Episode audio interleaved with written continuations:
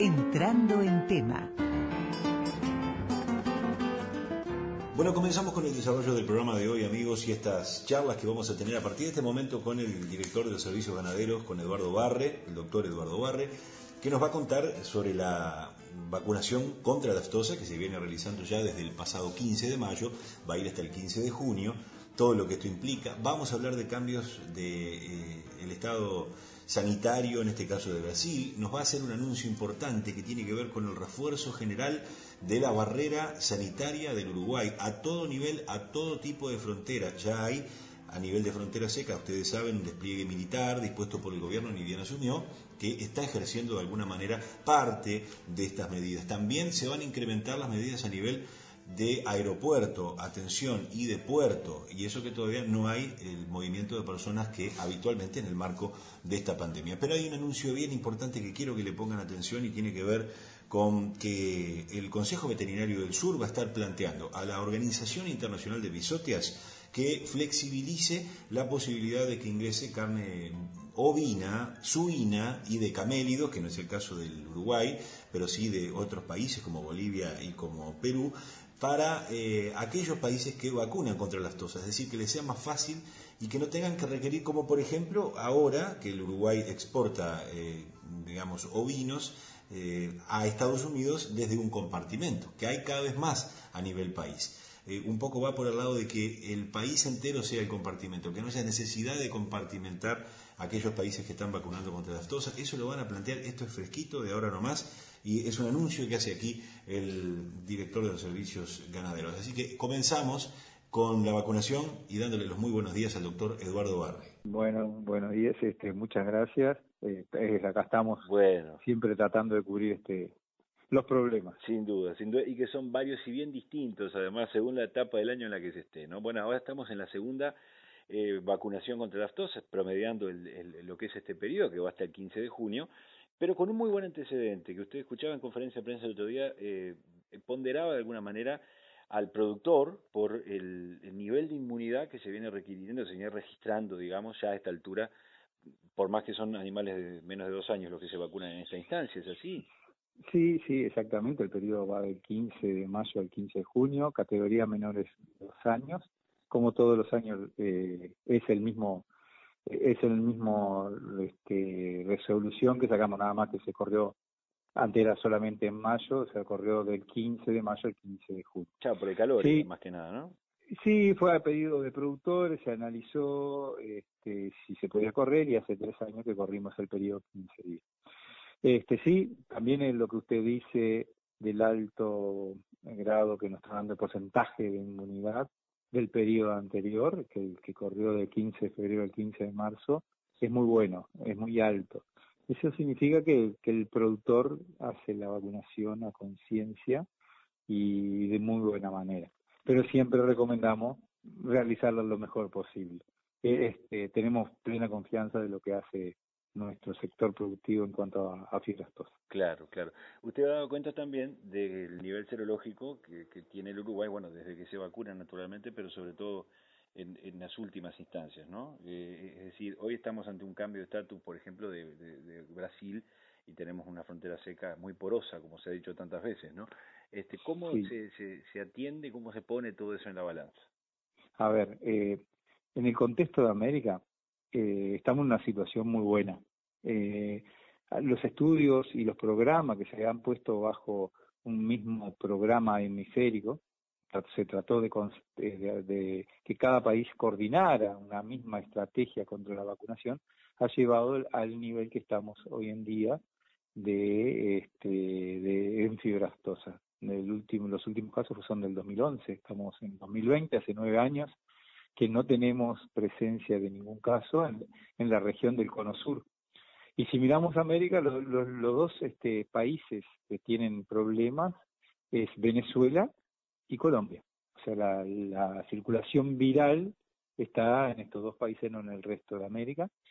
Y cada uno de, de, de los países presentan, para mantener su estatus a nivel de la OIE, su programa de vigilancia. Dentro de esto, este, va la, serología sobre inmunidad, sobre circulación viral.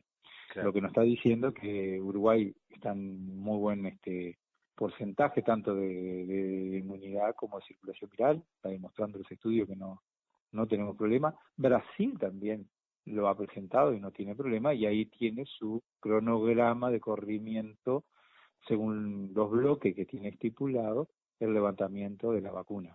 Claro.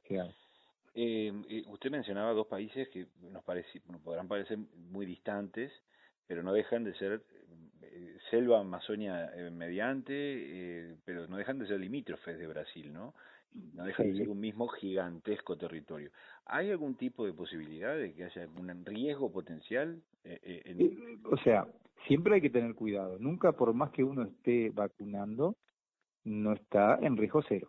Porque puede ser porque está Colombia, Venezuela, haya una circulación viral, pero también tenemos que tener presente que puede venir de otros continente, que venir de otro continente. ¿ah? Este, sí, por esto este, por cercanía y todo, eh, hay que tener sus cuidados y su vigilancia. ¿Y cómo, puede venir de otros continentes? Y puede venir por, por eh, vehiculización de algún producto, eh, que lo transportemos nosotros mismos en nuestro en nuestros nuestra indumentaria. No es el este, caso ahora, ¿no? No es el caso ahora, digo, con la frontera cerrada, pero... Eh, sí, sí, ahora estamos, ahora como que está cierre de frontera estamos bien. Claro. Digo, sobre todo lo que viene de esta zona, ¿no? Sí, sí. Este, pero bueno, en el caso de Colombia y Venezuela con Brasil están distanciados de una selva muy grande, en el cual de un lado hay poca densidad de población bovina, lo que baja el riesgo el caso de Brasil y la frontera con Venezuela, hay un único punto de ingreso con mucho control y a su vez Brasil toma muchas precauciones en esos sectores. De hecho, era por donde iban a empezar a, levantar la vacunación. Este, lo tiene muy bien estudiado Brasil su programa de, de retiro de vacunación, programa que empezó allá por el 2011 con la contratación de Vicente Astudillo, un profesional muy reconocido en fibrostosa. Y bueno, a medida que va avanzando, ellos van eh, progresando en su idea de levantar la vacunación, cosa de que Uruguay también ha venido trabajando en fibrostosa en ese aspecto. Digo, eh, Uruguay fue el primer país en América a retirar el virus C de la vacuna, porque no se daba tantos años, fue el primer país que retiró el virus C de la vacuna, primera cosa. Segunda, segunda cosa que se hizo fue retirar el periodo de vacunación de noviembre. Eh, quedamos con dos periodos nomás. Claro, había, otros países. Exacto. Exacto. Los otros países tienen, tenían otro tipo de periodo. Y terminamos hace tres años en algunos cambios en la vacunación, estandarizar a 12 ml todas las vacunas que compramos, eh, pasamos de hacer una inmunidad a través este, intramuscular a pasarla a sugerir subcutánea se, aplicaba intramuscular para que fuera una inmunidad más rápida. Hoy, como los, los muestreos demuestran que no hay circulación viral, podemos hacer la subcutánea, que va a ser más lenta la inmunidad, pero va a ser proteccionista igual. O sea, todas cosas que van mejorando a medida que van avanzando los años y el problema es Claro. Ahora, por el lado de lo que usted mencionaba, es decir, una eh, eh, posibilidad de contagio exógena, eh, ¿Se establece permanentemente un control de, barreras sanitarias? Quizá no tan estricto como fue cuando su surgimiento de los casos, cuando el país no estaba inmunizado, quiero decir, ¿no? Eh, pero a nivel de aeropuerto, de, de, de, entradas al país que no sean frontera seca. Sí, o sea, está cambiando, eh, hay un rediseño de las barreras sanitarias, ¿sí? Este, hay un convenio con el Ministerio de Defensa que se salió, creo que se, se firmó el año pasado y se empieza a implementar este año en el cual van a, van a intervenir en la parte operativa, reforzar en esos lugares de frontera seca. Es una barrera, se le llama barreras inteligentes, va a haber un, sistemas nuevos de trabajo, sistemas informáticos nuevos. Hay todo un rediseño de la barrera justamente eh, que se está armando por lo que se nos viene de aquí en adelante, ¿no? De la protección. O sea, en ese aspecto eh, el país ya viene trabajando hace un tiempo en el rediseño bueno, están en estas etapas de implementado. Va a haber va a haber cambios ahí, ¿no? Como también eh, puede haber cambios también en el aeropuerto, en otras de otras herramientas que no estamos usando, pero bueno, eso está dentro del ámbito no de mi dirección, está dentro de la dirección de la unidad 9, pero trabaja en contacto permanente con los servicios agrícolas y los servicios ganaderos. ¿Pero qué puede ser? ¿Rodiluvios? ¿Cómo se...? Eh? No, por ejemplo, a ver, en el, aeropuerto una herramienta muy eficaz y que lo hemos visto en otros países es el trabajo con eh, mascotas, con perros. Por ejemplo, digo, eh, cambio de tecnología puede ser este, escáneres con otra tecnología, eh, también este, analizar de riesgo de dónde vienen los aviones, de dónde sube el catering. hay un montón de acciones para tomar previas a la llegada de cualquier persona. Gracias a Dios tenemos, gracias a Dios no, tenemos un solo aeropuerto internacional, ¿no? Baja bastante el riesgo de ese punto de vista.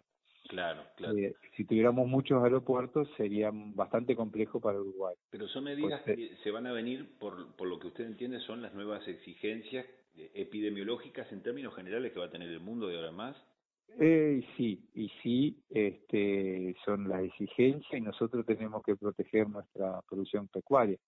Por lo tanto, cuanto mejor tengamos eh, vigilancia y disminuyamos el riesgo, mejor alternativa tendremos para poder este, exportar, ¿no? Claro, se van la estas acciones, me dice usted, con el Ministerio de Defensa. Sí, sí, sí, eh, sí, sí, se están este, trabajando con el Ministerio de Defensa para poder eh, coordinar estas acciones.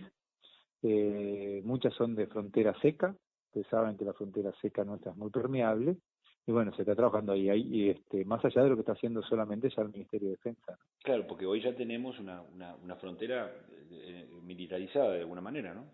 Exactamente, exactamente. Bueno, y, se va, y la idea también es trabajar con eh, barreras móviles que hoy están, se le está dando otras prioridades, bueno, están en ese, en ese trabajo. ¿Y ese, ese paquete o batería de medidas a partir de cuándo sería? Bueno, eh, no, sé si hay que esperar la ley presupuestal, porque uh, eso no lo manejo yo puramente desde el punto de vista del presupuesto que tengan para manejar eso. ¿no? Pero lo ideal sería tenerla cuanto antes. Sí, sí, sí, sí, sí. Eh, lo ideal sería tener esto ya este, trabajando eh, a full, ¿no? Claro. Doctor, una, eh, eh, lo que tiene que ver con, con, la pandemia y con el mundo que se viene de ahora en más, eh, vamos a ir seguramente a un... no, todavía no sabemos, digo, seguramente no hay absolutamente nada si vamos a un sistema de más cuotas, de menos cuotas, de economías que van a mirar más hacia adentro, de proteccionismo en términos generales, ¿no? Pero desde el punto de vista de los protocolos a nivel sanitario, ¿cree usted que no solamente por esta pandemia de la salud humana, sino también por lo que ha sido, bueno, gripe porcina u otros virus que puedan estar eh, afectando eh, a los animales en particular. ¿Vaya a haber ajustes en, en, los protocolos, demandas de países como China, por ejemplo? Y, y, puede haber, puede haber sí algunos cambios en los protocolos, pero también necesitan proteína. Pero yo creo que la diferenciación va a estar en lo que uno puede mostrar que es más seguro y que tiene mayor eh, criterios de responsabilidad de lo que está enviando como, como alimento. O sea, si usted tiene un, un programa de inocuidad muy fuerte, muy robusto, le va, va a tener un plus a aquel país que no lo tenga. Este, aquel país que tenga un buen estatus sanitario y que lo pueda refrendar y demostrar, tendrá un plus sobre aquel país que no lo tenga. Son pequeñas cosas que, que van dando, este, que van a venir, ¿no? Lo van a pedir casi con seguridad no sé si decirlo si inmediatamente salido de esta pandemia, porque la gente necesita alimentos, ¿no? Pero cada país se está volviendo muy exigente en lo que quiere de alimentación para, para su población, ¿no? Y eso es un asidero más para agarrarse eh, del esquema actual que Uruguay tiene respecto a la, a aftosa de vacunación. Bueno, a ver, eh, hay una discusión si país libre con vacunación y país libre sin con y sin vacunación sería lo mismo. Eh, Uruguay es muy robusto en eso. Hay, hay varias iniciativas a nivel de la OIE de que se este, suavice la norma que restringe el comercio de lactosa. Eh, hay algunas iniciativas de mercancías seguras, eh, hay otras normativas, por ejemplo, de la, para la especie eh, ovina, que no se vacuna en Uruguay, pero se vacuna la bovina, que no sea que sean restrictivas para poder exportar el ovino, la carne ovina con hueso. Digo, ha, flexibilizado las normas OIE a este, muchas cosas herramientas para poder ser más fácil la comercialización, siempre teniendo la caracterización del riesgo que pueda llevar alguna enfermedad a algún país, ¿no? Claro, claro. Eso, eso lo oye anualmente viene viene estudiando los este, los cambios que se solicitan sobre las normas bien. Estaba pensando porque a nivel de frontera seca había una demanda de bovinos uruguayos y había hasta la posibilidad eventual de, no sé si llegaron a concretar hace ya un par de años de esto, eh, ganado en pie eh, ovino hacia Brasil. ¿Esto en el marco sanitario nuevo de Brasil sería posible? ¿Se ve. Bueno, mire, justamente hoy hablamos el tema del CDP y la, lo que quedamos, estamos debemos trabajar en esta relación bilateral o, o de, de Conosur, cuáles son los productos y animal que podrían este, ser comercializados. Eh, Brasil se va a, ajustar a las normas OIE, por supuesto, este, y bueno, quedó allí plasmado, mm, no firmado, que de repente la exportación de ganado pie ovino no tendría problema, porque pues Uruguay no lo vacuna. Este, pero bueno, lo tenemos que firmar, ¿no es cierto? Este, ya que Uruguay no vacuna, Brasil eso no lo vacuna, no se vacuna el ovino, no tendría restricciones, pero es una cosa que también vamos a pedir en la OIE, ser consideradas las especies ovinas, suinas y camélidos, porque camélidos no se vacunan en Bolivia y Perú y los, y los eh, comercializan, este, ser tenido en cuenta de aquellos países que vacunan no restringirle el mercado de estas especies. O sea, lo vamos a, vamos a hacer una, un la OIE de, una, de una modificación del código para esta especie de países que vacunan el bovino. Bien, ¿y eso qué, qué va a permitir? Y va a permitir una, por ejemplo, si yo quiero exportar carne ovina con hueso a Estados Unidos, pueda ir libremente de cualquier predio, no usar la herramienta del compartimento, por ejemplo. Ah, ya está, porque el compartimento está exceptuado de lo que es la vacunación, incluso de lactosa. Seguro, porque ahí lo que se hace en el compartimento es separar eh, las especies, o sea, acá en la cría se hace el bovino y el ovino en cualquier establecimiento rural. Lo que hicimos con eso es separar la especie bovina solamente a esa a ese predio, sacando el bovino que está vacunado por un periodo eh, de tantos días para que demostrar que no hay circulación viral. Claro, claro, claro. Y hasta ahora. Ah, pero este, si pasamos a la, la, idea que tenemos nueva, podría ser cualquier este establecimiento, podría exportar directamente a cualquier país, ¿no? libre de aftosa, libre de vacunación. Sí, libre de vacunación. O sea, por más que uno siga vacunando el bovino, la especie ovina puede ser comercializada sin problema. Claro, claro, claro. Este, pero estamos hablando de ganado en pie, estamos hablando de carne. No carne, carne, ah. ganado en pie, de las dos cosas. Cualquiera de las dos cosas. Es decir, de aprobarse este protocolo, podrían entonces quedar exceptuados y, y, y exportarse directamente sin tener un... Eh, ¿Cómo se abriría un periodo de ventana? ¿Se, se habría una cuarentena?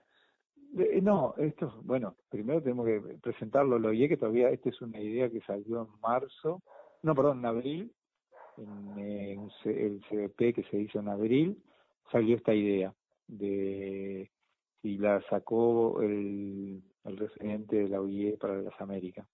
Fue el que planteó esto, para, ¿por qué no planteábamos a la OIE? Y bueno, vamos a trabajar con todos los argumentos técnicos para ver si podemos, podemos modificar esto. ¿Esa instancia es de Uruguay, el pedido? ¿Eh? ¿Esa instancia es de Uruguay, quiero decir, el pedido?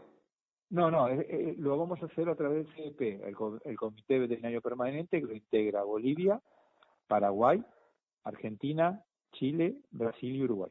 Claro. Doctor Eduardo Barre, muchas gracias por atendernos y por todos estos detalles. ¿eh? No, por favor, estamos a la orden para poder este, aclarar preguntas que surgen sobre esta problemática. Gracias.